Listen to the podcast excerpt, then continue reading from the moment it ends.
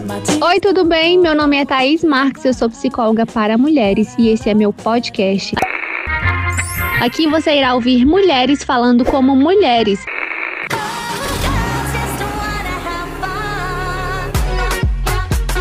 Seja bem-vinda, bora conversar? Oi, gata, tudo bem com você? Seja bem-vinda para mais um episódio, o episódio 2.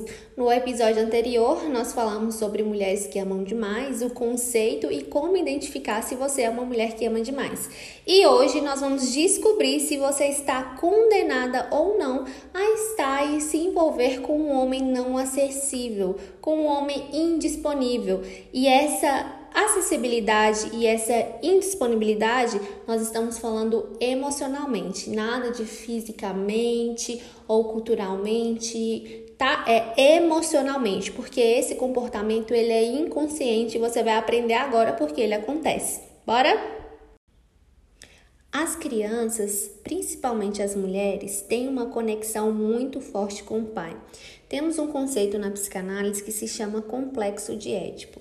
A criança entre 4 e 7 anos de idade, ela sofre do complexo de Édipo. Então acontece no psiquismo dela, todas as crianças passam por isso. É um conceito da psicanálise que basicamente no conceito assim mais leigo de tudo para a gente entender como funciona essa dinâmica é a criança se apaixonar pelo pai, é a menina se apaixonar pelo pai. E não é uma paixão assim de incesto, mas é uma paixão de admiração, porque quando a criança enxerga esse homem, ela acredita que ele tem algo que falta nela. Entende?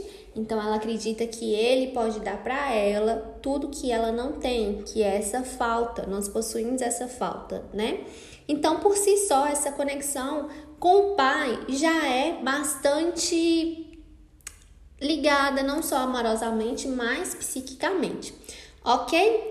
Sabendo disso, nós amamos nossos pais, precisamos deles e em algum momento não somos correspondidas. E isso faz com que você se envolva sempre com uma pessoa parecida ou muitas parecidas, né? Na fase adulta, na tentativa de ganhar a velha luta por amor.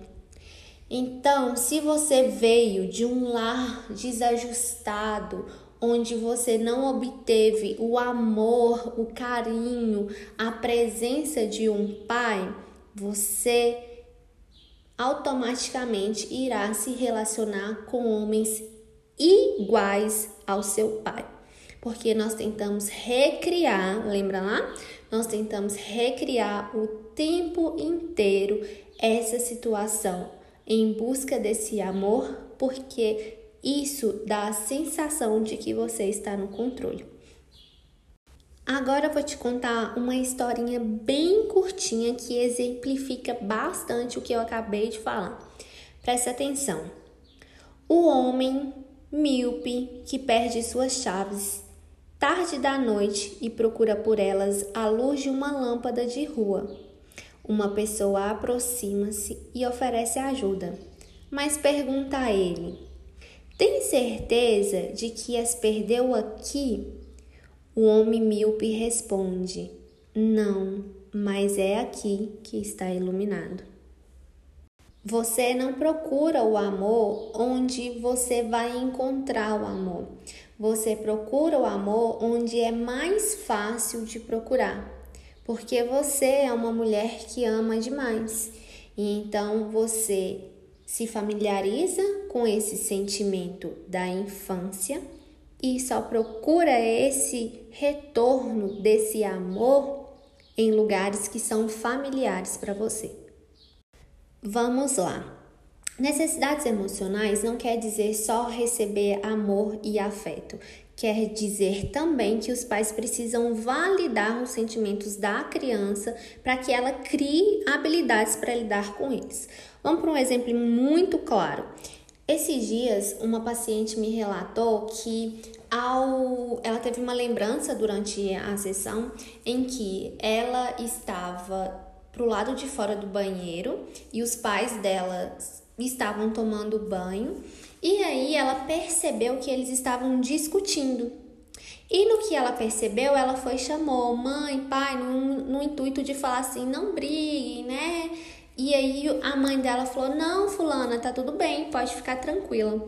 O que você cria nessa criança? A criança está vendo que existe algo de confuso ali, que tá acontecendo alguma coisa, a mãe tá aborrecida, o pai tá aborrecido, alguém tá, tá bravo, ela consegue perceber que existe, né, esse clima. E aí o adulto vira para a criança e fala: "Não, tá tudo bem". O que cria na criança uma confusão sobre os próprios sentimentos.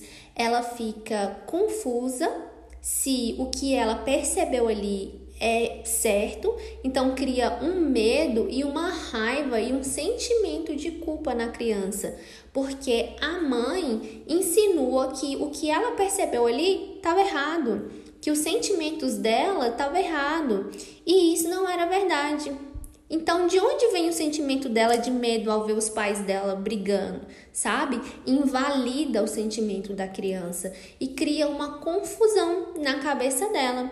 E isso prejudica as habilidades da criança de confiar em si e em suas emoções. E mulheres que amam demais é exatamente isso. As mulheres não conseguem é, criar confiança e perceber os seus próprios sentimentos. Então, a necessidade emocional não é só receber afeto e amor, e sim que os pais também validem esses sentimentos da criança.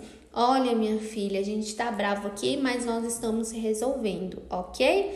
Dá a oportunidade da criança lidar com os próprios sentimentos dela sem colocar em questão os próprios sentimentos dela, como se ela estivesse sendo inadequada ou errada ou tivesse tendo uma percepção incorreta sobre o que estivesse acontecendo tá? Então, quando suas necessidades emocionais não são preenchidas, também quer dizer de uma questão de invalidação de sentimentos. Agora vamos identificar se o seu lar foi desajustado ou não. Eu vou citar algum, alguns pontos aqui em que você pode ter sido, pode ter sido seu lar entre um ou mais, tá?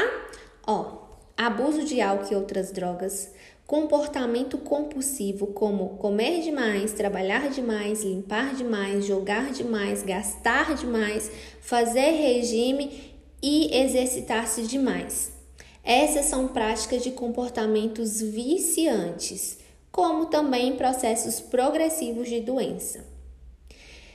Espancamento de cônjuge ou crianças, comportamento sexual inapropriado por parte dos pais com a criança indo de sedução a incesto, as famosas manipuladoras, né?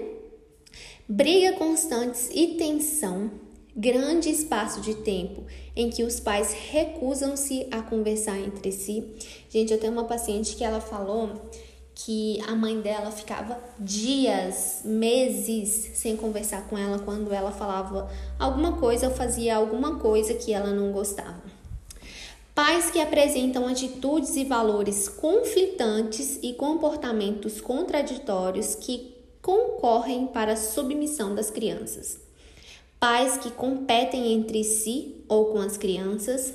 Um dos pais que não consegue relacionar-se com outros membros da família e por isso evita-os e alega que eles são os culpados por evitá-los inflexibilidade quanto a dinheiro, religião, trabalho, utilização do tempo, mostras de afeição, sexo, televisão, trabalho doméstico, esportes, políticas e obsessão por um desses itens pode impedir o contato e a intimidade.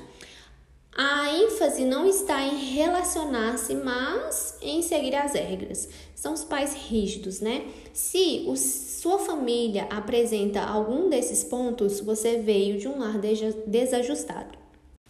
Esses tipos de comportamentos prejudicam a criança até certo ponto em sua capacidade de sentir e relacionar-se. Ou seja, esse tipo de comportamento te condena a procurar e se relacionar com homens não disponíveis.